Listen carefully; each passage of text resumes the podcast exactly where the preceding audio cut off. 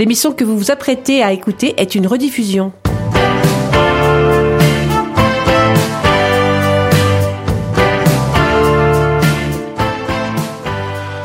Hola hola todos Soyez les bienvenus à l'écoute de l'émission Rencontre lusophone, émise à partir de la fréquence 96.9 de Radio Résonance à Bourges et dans Lyon sur celle de Radio Avalon tous les lundis matins de 11h à midi. Aujourd'hui, c'est moi qui commande, puisque c'est à moi que revient la quasi-totale présentation de cette émission. Hélène s'est fait la quille, Manu est à la technique. Bonjour tout le monde. Et Martine est toujours sur les chemins de Compostelle, mais avant de partir, elle nous a laissé sa petite chronique qui ce soir nous parle des deux Marianne, française et portugaise. Quant à moi, je vous amène prendre l'air frais du grand large. Je vous en réserve la surprise. Bonsoir Manu, comment estás? Va bem, tudo bem. Tudo bem? Tu es prêt? Bah bora. Ah, bora. Allez.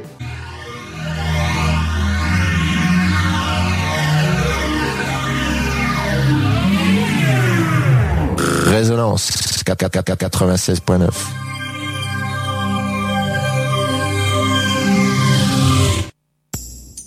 Sur Rencontre lusophone, on n'est pas à l'abri d'un coup de gueule ou d'un coup de cœur. C'est la petite chronique. C'est la petite chronique.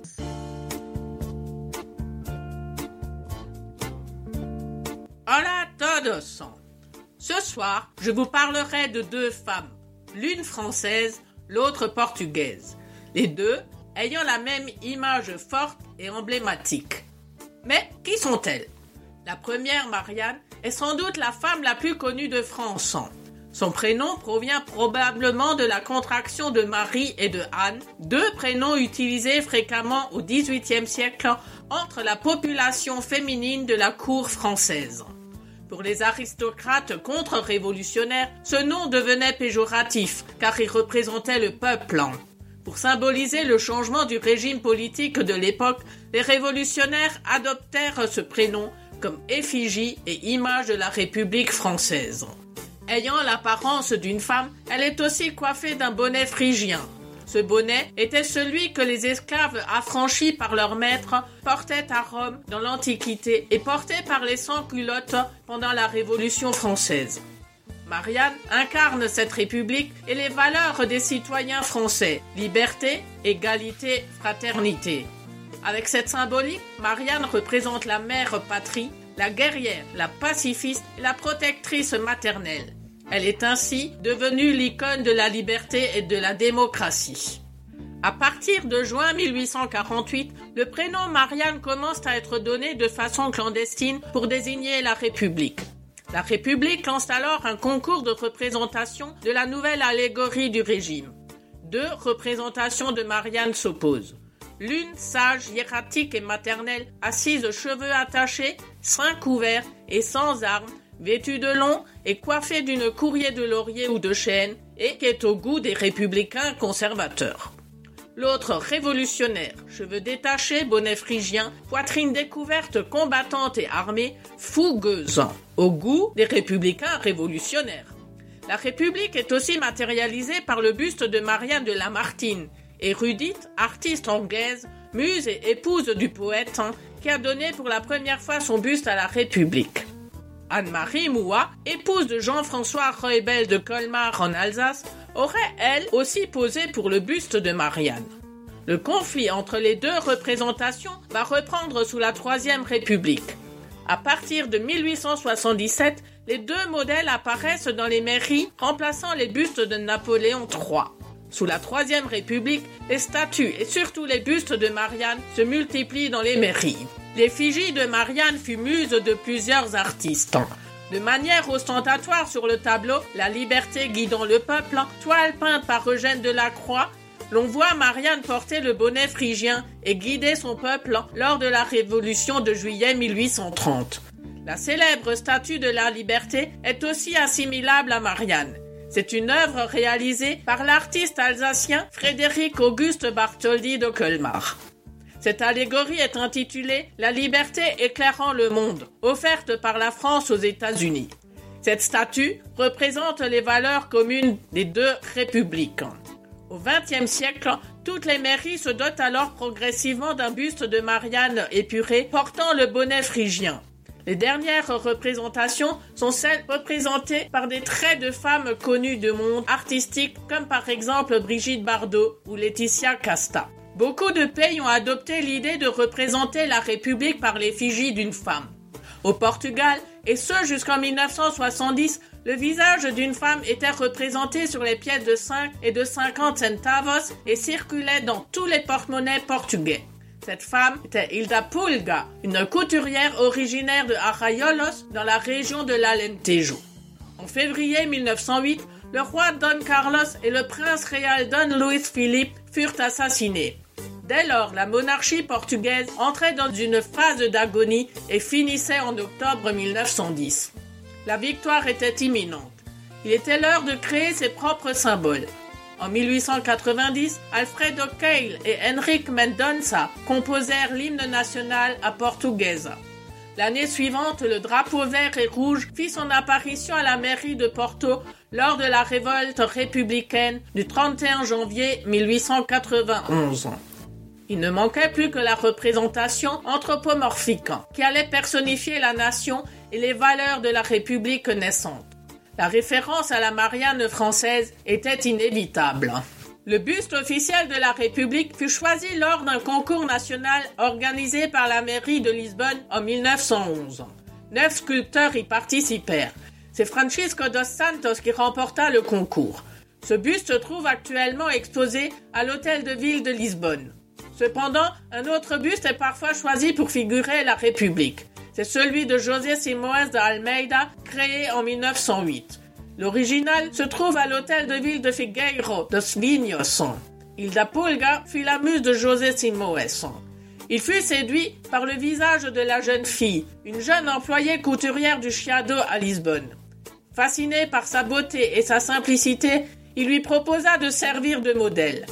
Sa mère donna l'autorisation sous deux conditions être elle-même présente durant les séances et que sa fille ne se déshabille pas. Le buste montre une république arborant un bonnet phrygien, l'influence de la Révolution française. Certains pays changent de temps à autre les modèles de buste. Et pourtant, Hilda Pulga reste aujourd'hui encore l'effigie de la République du Portugal. Lors de la commémoration de 2020 pour les 110 ans de l'implantation de la République portugaise, un hommage fut rendu à cette personne, figure discrète. Ce visage bien connu de tous les Portugais restera dans l'histoire comme étant la Marianne du Portugal.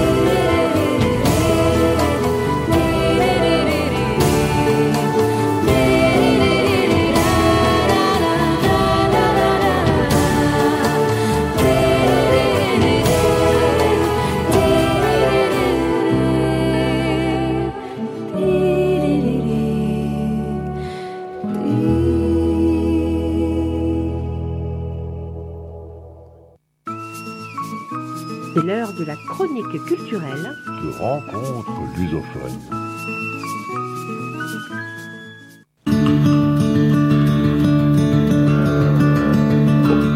Aujourd'hui, je vous emmène au Portugal, évidemment, dans un haut lieu de ce pays. Et ce n'est pas parce que sa falaise culmine à 110 mètres. Non, non, non. Je veux parler de Nazaré, une ville qui n'est pas en Israël, mais où on trouve beaucoup, beaucoup de Jésus. Mais si, mais si. Nazaré et sa vague géante. Un vrai karcher. J'espère que je vous donnerai pas de vague à l'âme. Plongez avec moi, jetez-vous à l'eau, remettez-vous dans le bain. Ça va vous rafraîchir. Et je dis pas ça d'un ton amer. Un endroit où Jean-Luc Godard aurait pu tourner son film Nouvelle Vague. Un lieu où le sport de glisse est roi. Bon, glissons. Un lieu où le silence n'existe pas, tant le bruit des vagues est assourdissant. Non, je vous passerai pas la chanson The Sounds of Silence de Simon and Garfunkel. Sans parler des embruns omniprésents. Là-bas, pas besoin de brumisateur. Oui, oui, il y a de la vanne au mètre carré. Je fais ce que je peux. Et comme vous le savez, je ne suis jamais loin du cinéma. Je vais m'appuyer sur le film ZON North Canyon Show 2011 Nazareth Calling, Nazareth Calling tout simplement, de Gareth McNamara et de Gustavo Neves et de ses musiques. Mais ce n'est pas le seul film qui parle de ce spot mondialement connu. On peut citer aussi Enfer et Paradis avec Justine Dupont, Sound of Surfing de Julie et Vincent Kardazik, Vagalab avec Benjamin Sanchis, Nazaré Blow Up avec Carlos Burl, Silvio Mancusi et Rodrigo Coxa, Kalani Gift from Heaven avec Kalani Latanzi et Empties de Nuno Diaz, Diaz. Depuis 2019, dans la ville de Nazaré, est tournée une série intitulée Nazaré, du nom de la ville, ainsi que le nom de l'héroïne de la série, incarnée par Carolina Loureiro. Cette série est diffusée sur la chaîne portugaise SIC du lundi au vendredi depuis le 9 septembre 2019. Et je ne parle pas de tous les documentaires tournés là-bas. Il y en a trop. Toutes les musiques et chansons sont bien sûr tirées de la bande sonore de Nazaré Calling, sauf celle que je présenterai au coup par coup. En attendant, écoutons la musique d'entrée du film Nazaré Calling.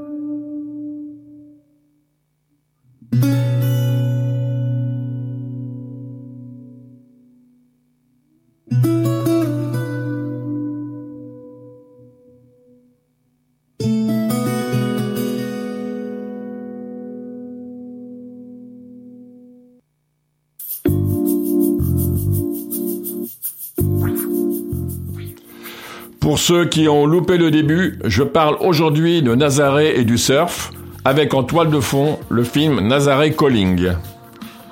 Parlons d'abord de Nazaré, la ville, son histoire et sa géographie. Nazaré est une ville portugaise du district de Leiria, située dans la province de l'Estremadura, dans le centre. La ville s'étend sur 82 km et compte 10 300 habitants, la commune ayant 15 158 habitants.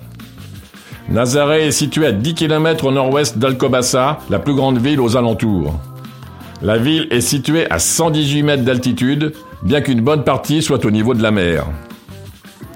Au large, le canyon de Nazaré est un spot de surf renommé internationalement où les records des plus grosses vagues surfées sont battus régulièrement.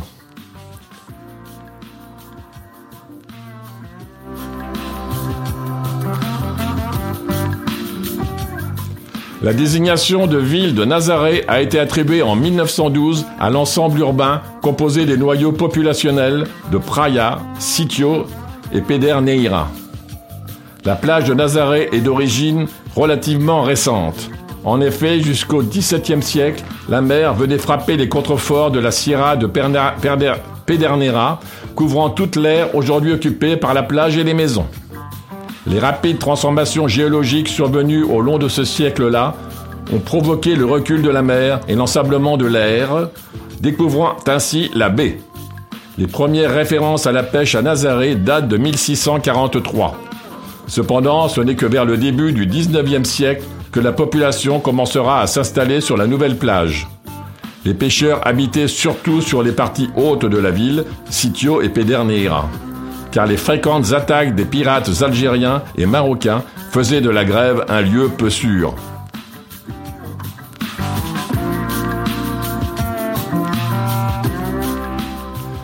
Nazaré est devenu célèbre et réputé comme plage de bain vers le milieu du 19e siècle. La pêche, la transformation du poisson et sa vente ont été les principales activités de la population durant quasiment tout le XXe siècle. La dureté de la vie de la mer et les périls constants ont poussé de nombreux pêcheurs à partir à la recherche d'une nouvelle vie loin de leur ville. La construction du port de pêche et de plaisance dans les années 1980 a changé et amélioré les conditions de vie des pêcheurs qui initièrent ainsi une, nouve- une nouvelle phase du quotidien de la ville. Dans les années 1960, le tourisme s'est développé et Nazaré a commencé à être connu internationalement, notamment à cause de son spot de surf où a été surfée la vague la plus haute du monde.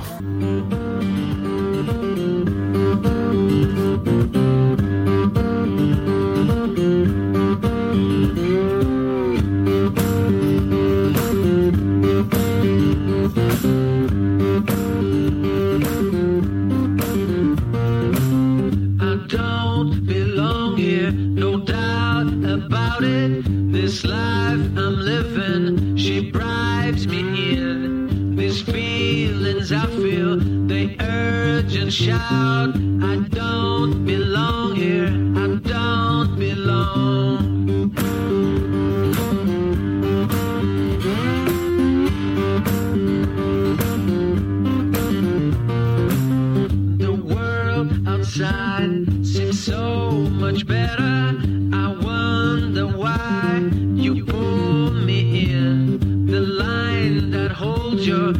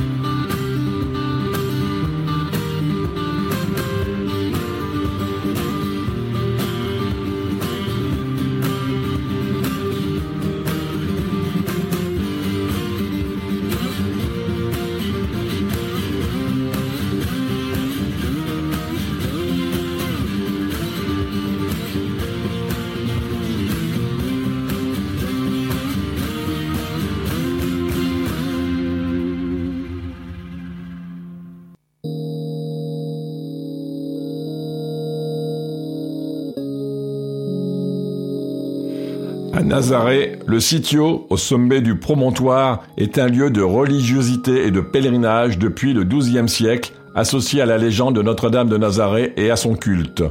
Dû aux difficultés d'accès, le sitio commença à se développer seulement vers le milieu du XVIIe siècle, s'agrandissant davantage le siècle suivant. La mise en place du funiculaire mécanique faisant la liaison entre la plage et le sitio en 1889 permit un nouveau progrès du sitio, déjà à l'époque très visité par les pèlerins et les pénitents. Le belvédère du sitio est situé à 110 mètres d'altitude.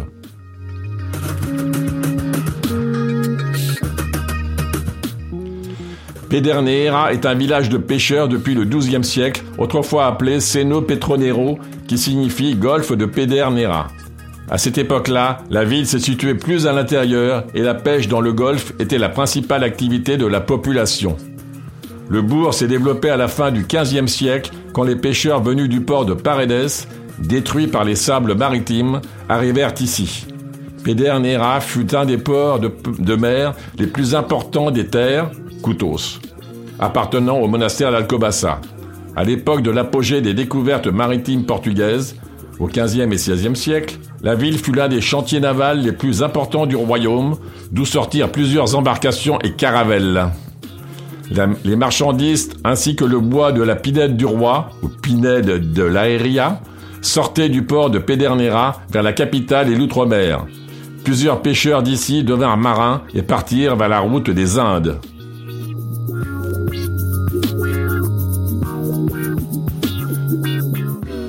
Le développement de Sitio et le progressif recul de la mer par l'ensemblement du golfe, ainsi que l'apparition de la nouvelle plage, furent responsables de la décadence de Pedernera, à la fin du XVIIIe siècle. Même l'arrivée des pêcheurs venus de la région d'Aveiro ne fut pas suffisante pour lui redonner vie. Lentement, les habitants vinrent s'installer sur la nouvelle baie. De nos jours, Pedernera est un des, est un des noyaux de population de Nazareth.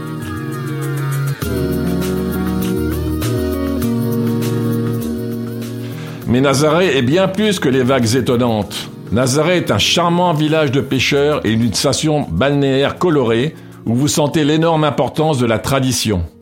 Nazareth s'est développé de manière très soutenable au fil des années, en rendant hommage à son patrimoine commun et à sa mémoire historique.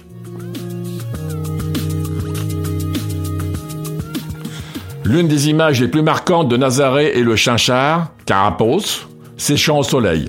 Le chinchard est une espèce de poisson de la famille des Carangidae qui se rencontre dans l'Atlantique Est et en Méditerranée.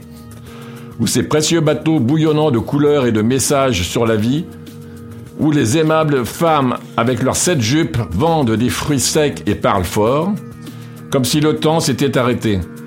Tout comme les femmes vêtues de noir sur la plage de mille- en 1955, brillamment représentées par l'objectif du grand photographe français Henri Cartier-Bresson. Ils sont l'âme de l'endroit. La, la gas- la gastronomie est, in- est incroyable, composée principalement par des fruits de mer ou des spécialités de poissons, comme les caldeiradas de poissons, sorte de bouillabaisse ou de poisson séché, que vous ne pouvez pas manquer à Nazareth. La meilleure vue sur Nazareth est à partir du sitio, évidemment, accessible à partir du funiculaire. C'est le point idéal pour contempler cette magnifique ville côtière tout en sentant le vendre sur votre visage. La mer comme vous ne l'avez jamais vue.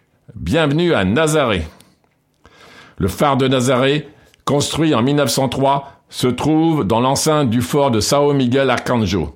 La festa de Nossa Senhora de Nazareth, fête de Notre-Dame de, de- de Nazareth, se tient en septembre.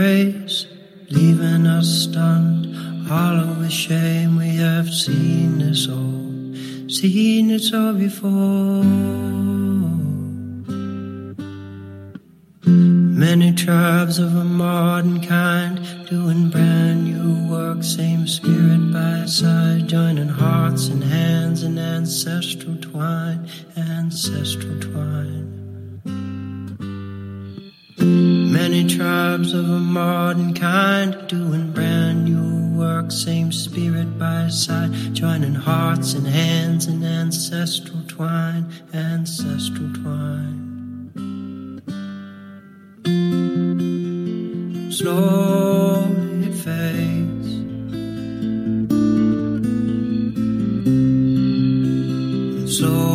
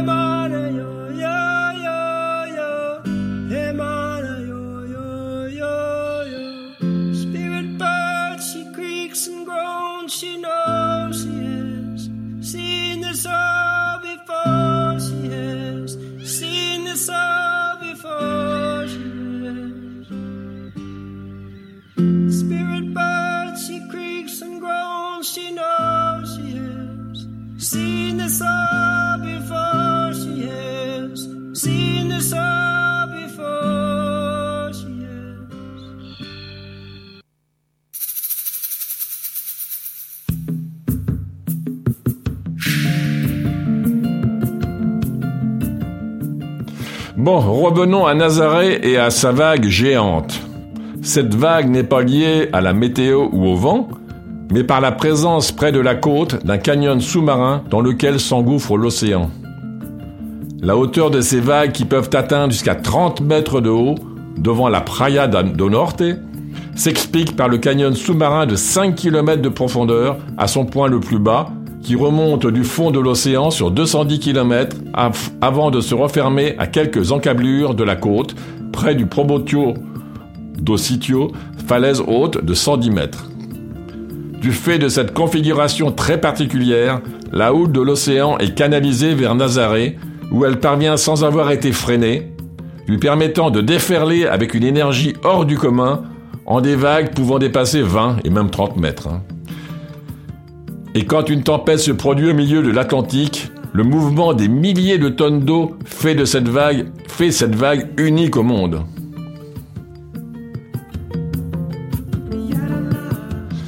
Le canyon de Nazaré provoque de grosses vagues, faisant de Nazaré un spot incontournable dans le monde du surf. Techniquement, les surfeurs sont remorqués par jet ski, une pratique appelée towing.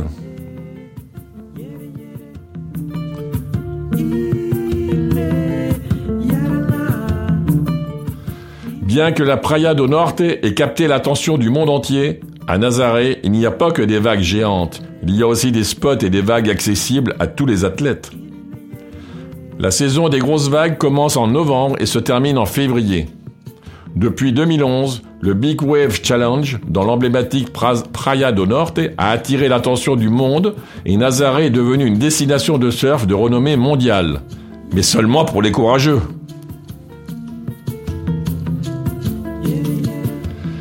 C'est une grande dame qui a fait la popularité de Nazaré, la vague. Depuis le cœur de la ville et sa plage principale, rien ne laisse penser que des monstres d'eau s'abattent sur le spot du nord, de l'autre côté de l'immense falaise haute de 110 mètres, qui entoure les habitations blanches et jaunes aux toits recouverts de tuiles oranges. Rien ou presque. C'est en marchant sur les pavés noirs du Remblai que l'on se rend compte de la force des vagues qui s'abattent sur Praia do Norte. Au loin, le phare rouge et le fort São Miguel Arcanjo, érigés sur la pointe de la falaise en 1577 pour défendre la baie des attaques de pirates, se dessinent entre la brume et les explosions des vagues qui s'écrasent à toute vitesse sur les rochers.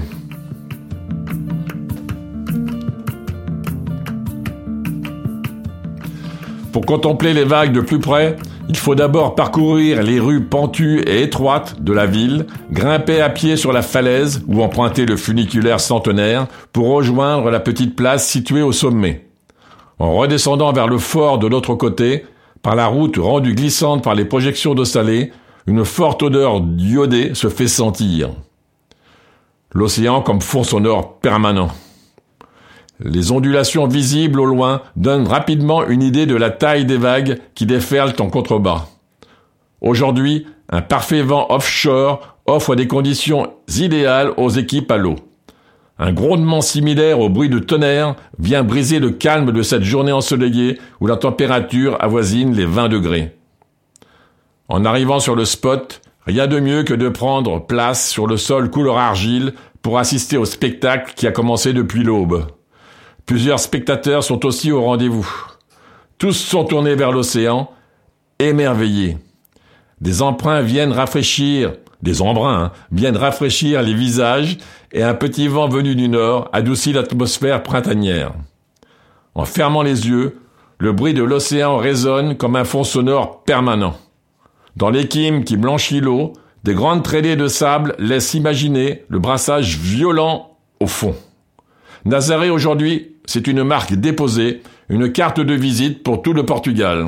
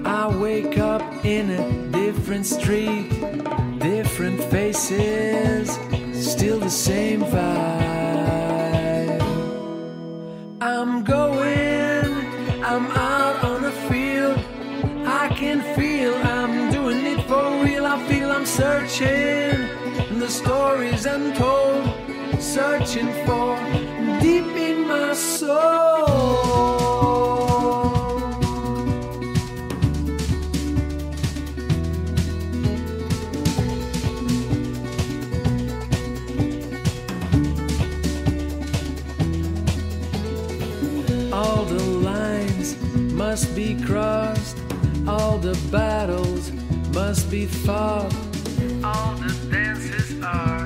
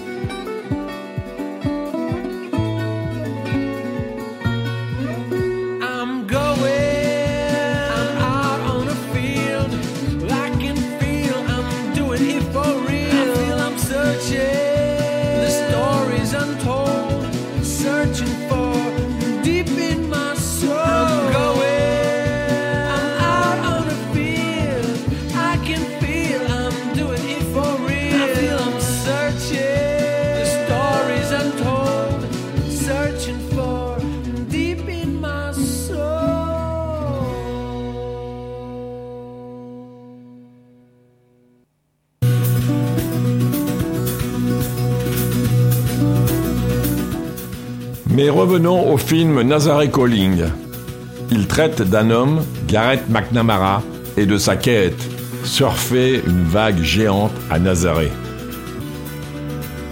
Le 1er novembre 2011, le surfeur hawaïen de 44 ans, Gareth McNamara, a réalisé l'inimaginable. Surfer une vague de 23,77 m à Praia do Norte à Nazaré.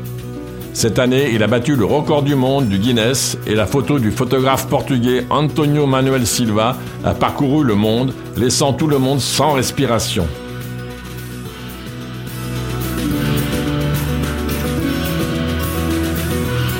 En octobre 2011, Gareth McNamara est retourné au Portugal pour explorer les vagues géantes formées par le canyon de Nazaré.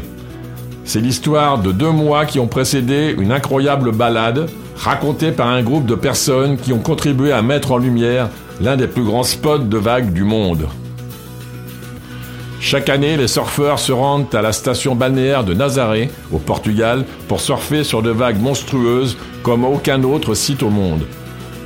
Ces vagues sont extraordinaires en raison du canyon de Nazaré, juste en face, au large, qui affecte la circulation océanique et le porte au niveau suivant.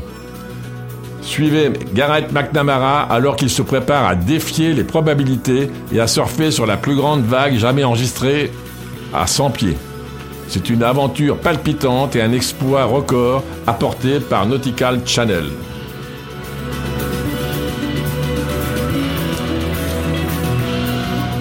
Gareth McNamara est un explorateur international de grandes vagues, connu pour avoir découvert et dompté la plus grande vague au- au monde à Nazaré, au Portugal.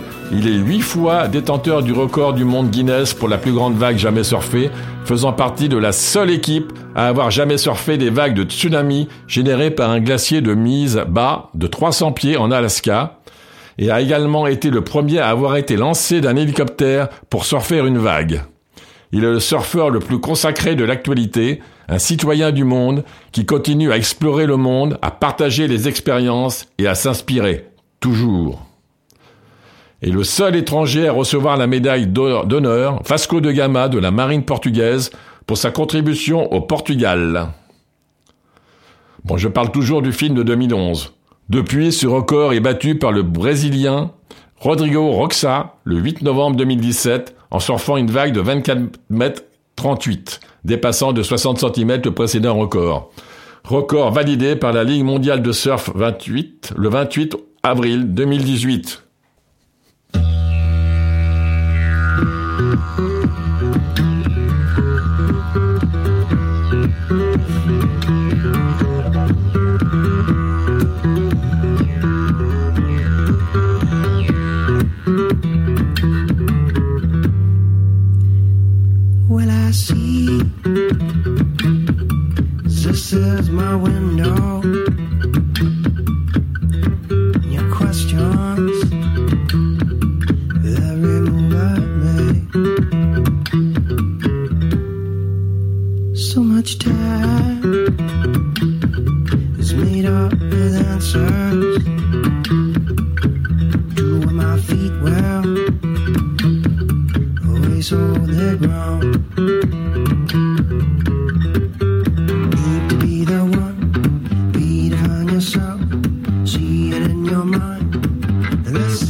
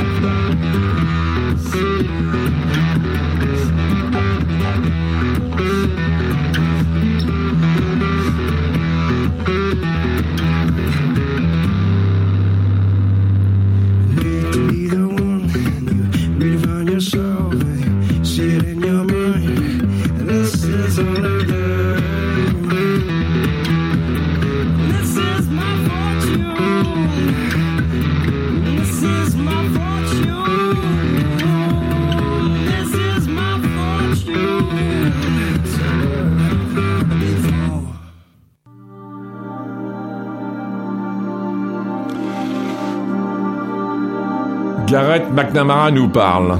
Pendant les premières années de ma vie de surfeur, j'ai juré de ne jamais tenter de surfer sur une vague de plus de 10 pieds. J'ai même glissé avec un groupe de gars qui se sont appelés The Ten Foot and Under Wonder Crew. Il y a longtemps, c'était mon état d'esprit. Je venais de faire mes premiers pas dans un sport qui allait définir le reste de ma vie après avoir échangé ma planche à roulettes contre ma planche de surf en me déplaçant vers les îles tropicales d'Hawaï. Je ne me serais jamais attendu à ce que mon avenir implique un jour de glisser le long des vagues que de nombreux professionnels n'hésiteraient pas à prendre. Maintenant champion international de surf, j'ai 49 ans, j'ai également battu le titre de record du monde Guinness pour la plus grande vague de surf, après avoir réussi à descendre une boucle qui était, qui était un incroyable défi de 78 pieds au large de Praia do Norte à Nazaré en 2011. Deux ans plus tard, dans les mêmes eaux, j'ai battu le record du monde après avoir abordé une vague mesurant la hauteur stupéfiante de 100 pieds. Me souvenant de mon parcours record, c'était vraiment comme n'importe quelle autre vague. Je ne savais pas que j'étais sur ce, ce qui allait devenir la vague record du monde. Je me souviens avoir pensé tout le temps que j'aurais aimé être plus au fond. Mais après avoir regardé les images, j'ai réalisé que mon partenaire de jet ski, Andrew Cotton, m'avait mis dans une situation parfaite. Conquérir les vagues de Nazaré et faire reconnaître mon exploit par le Guinness World Records a attiré l'attention des médias du monde entier, de CNN, de la BBC et de ESPN. C'était incroyable, la reconnaissance a attiré tellement de possibilités. En quelques jours, j'ai été littéralement couvert par tous les grands médias du monde. Il est tout aussi important que, depuis ce temps, le titre de Guinness World Records agit comme une sorte de sceau de légitimité. Cela me rend très fier et humble à la fois. Fermez les guillemets. Même si les victoires de Garrett lui ont valu une renommée mondiale, son ascension au sommet est aussi la preuve que les grosses vagues sont assorties de grands risques et parfois on ne gagne pas toujours. Le surfeur extrême a subi un accident presque fatal au début de 2016, fracassant la tête de l'humérus en neuf morceaux et le laissant avec des lésions nerveuses aiguës le long de son avant-bras et de son épaule. La chute a fait les manchettes comme l'un des événements les plus terribles jamais enregistrés, montrant le corps de Garrett jeté et avalé par un mur d'eau de 50 pieds en Californie. Pour les dommages qu'il avait subis, l'ironie était que Garrett n'avait jamais eu l'intention de passer beaucoup de temps dans les eaux particulièrement agitées. C'était censé être une mission de routine, a déclaré Garrett. Prenez l'avion, surfez et partez ce soir-là.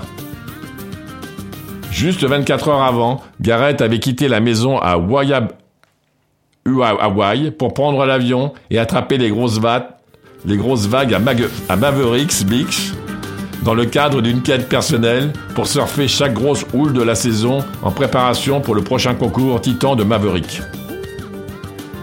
Vous êtes un grain de sable dans une machine à laver, dit Garrett, se rappelant la chute. Le premier impact est comme frapper le béton à 20 km heure.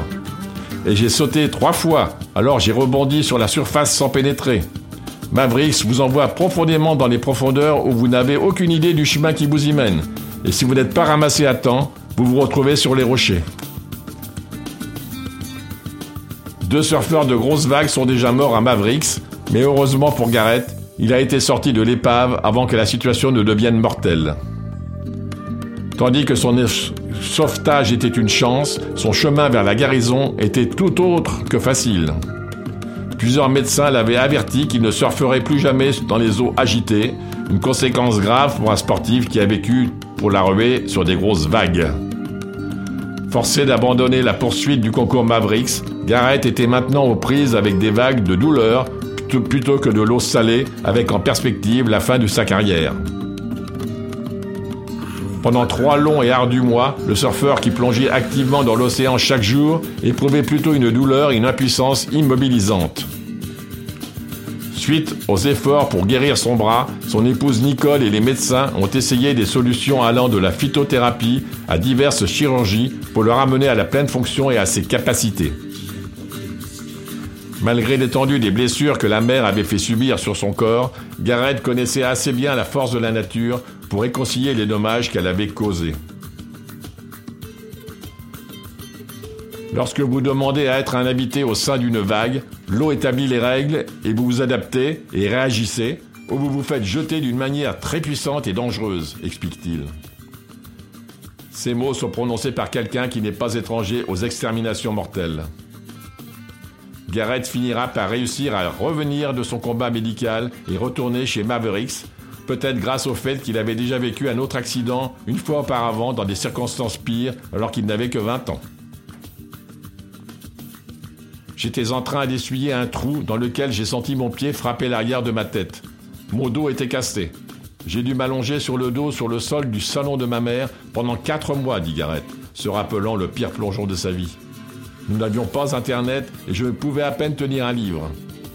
Pendant ce temps, j'ai eu des moments où je me demandais pourquoi je surfais, mais surtout, je fermais les yeux et je rêvais d'attraper la vague parfaite et comment je la ressentirais.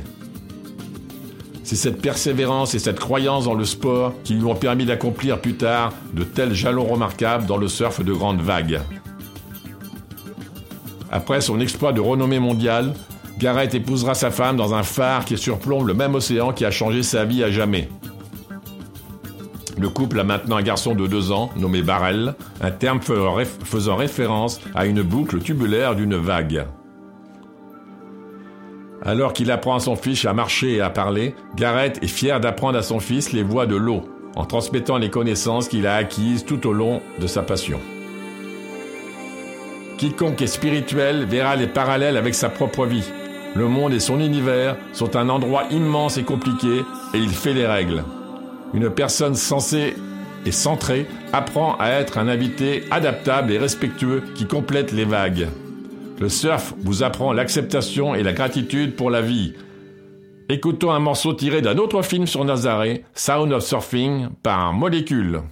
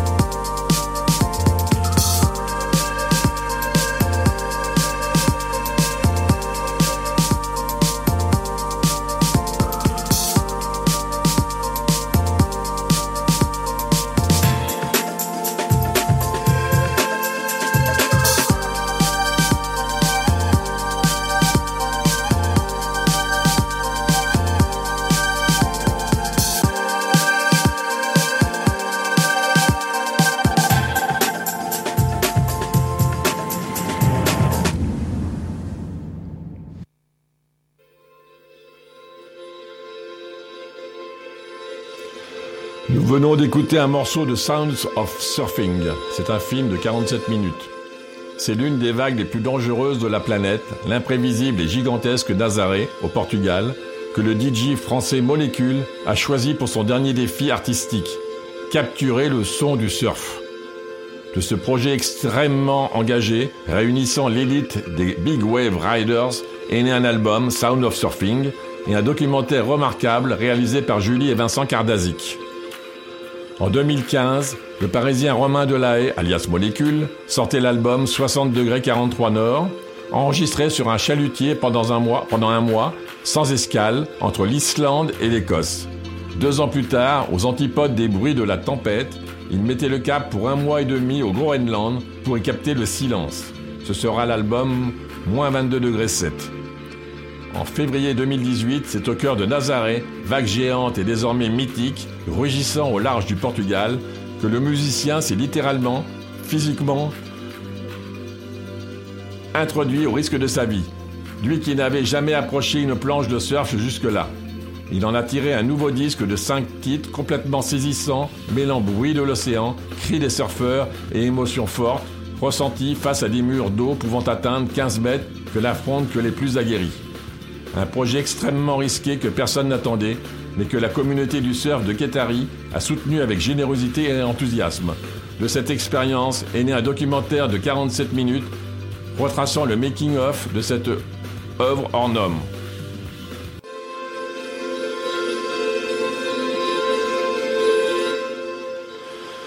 Molécule nous parle. J'étais tétanisé par la peur. La première fois que j'ai parlé du projet à mon manager, il m'a dit Enregistrer une vague, mais qu'est-ce que tu vas en faire? Mais quand on a eu les retours des surfeurs, immédiatement partant, ça a pris sens, car on a des images de surf, mais pas le son du surf. L'idée était donc de mettre en avant le son de cette discipline et de la nature. En découvrant les images de Nazaré, je me suis dit, c'est là, c'est Nazaré ou rien. Et fin 2018, en septembre, on s'est mis en alerte. Et, en, et, fin septembre 2018, on s'est mis en alerte. On a eu une fenêtre de très forte houle de deux jours en février 2019. Tout s'est alors déclenché très vite. Je suis arrivé pas du tout préparé physiquement la veille. Je sortais d'un anniversaire bien arrosé. Je n'avais jamais vu Nazaré en vrai. Comme à chaque fois, je ne veux pas trop savoir où je vais. Je ne me documente pas trop sur un lieu. Je veux me prendre en pleine figure la découverte de l'inconnu. C'est cet impact qui est très inspirant.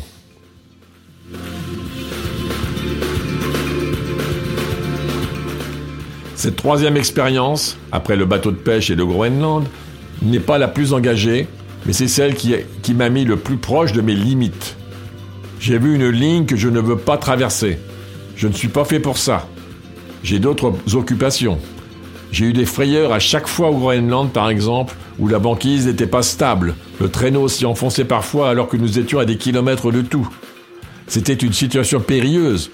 Mais là, à Nazaré, sur le jet ski, j'étais tétanisé par une peur qui se répétait. Je pensais arriver à la dépasser, mais je n'y arrivais pas. Même les moments les moins gros étaient encore trop gros pour moi. Mais j'aime ça, j'aime me sentir petit face à la nature. Parfois les gens me voient comme un aventurier courageux, mais je suis comme le commun des mortels. J'ai juste la volonté de vivre ma vie à 100% et de rechercher une connexion à la nature. Je suis parisien, j'ai deux enfants, je ne pars pas pour fuir, mais pour me reconnecter à la nature et me sentir petit face à ces éléments. Nazaré est le début d'un projet plus vaste que j'aimerais étendre à d'autres vagues mythiques, telles que Teahupo, Jaws, Mavericks et d'autres en Afrique et en Australie. On a vécu des choses très fortes sur ce tournage, on aimerait continuer ensemble. Un maximum de musique, un maximum de son. 96.9. C'est Radio Résonance. Qual é a pressa? Está de férias. Este verão descanse de duas em duas horas.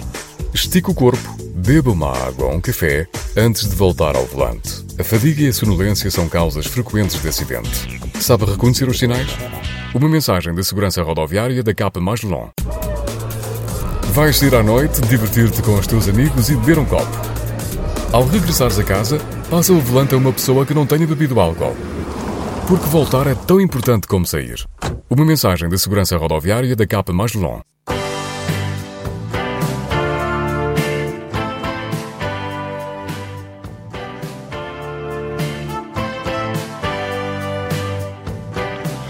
Et voilà, très chers auditeurs, notre émission se termine avec, difficulté. hein. Merci Manu d'avoir assuré, la technique. Quant à vous, chers auditeurs de France et d'ailleurs, merci pour votre écoute. À samedi prochain. Et n'oubliez pas, restez encore un peu sur les ondes de Radio Résonance. Até mais.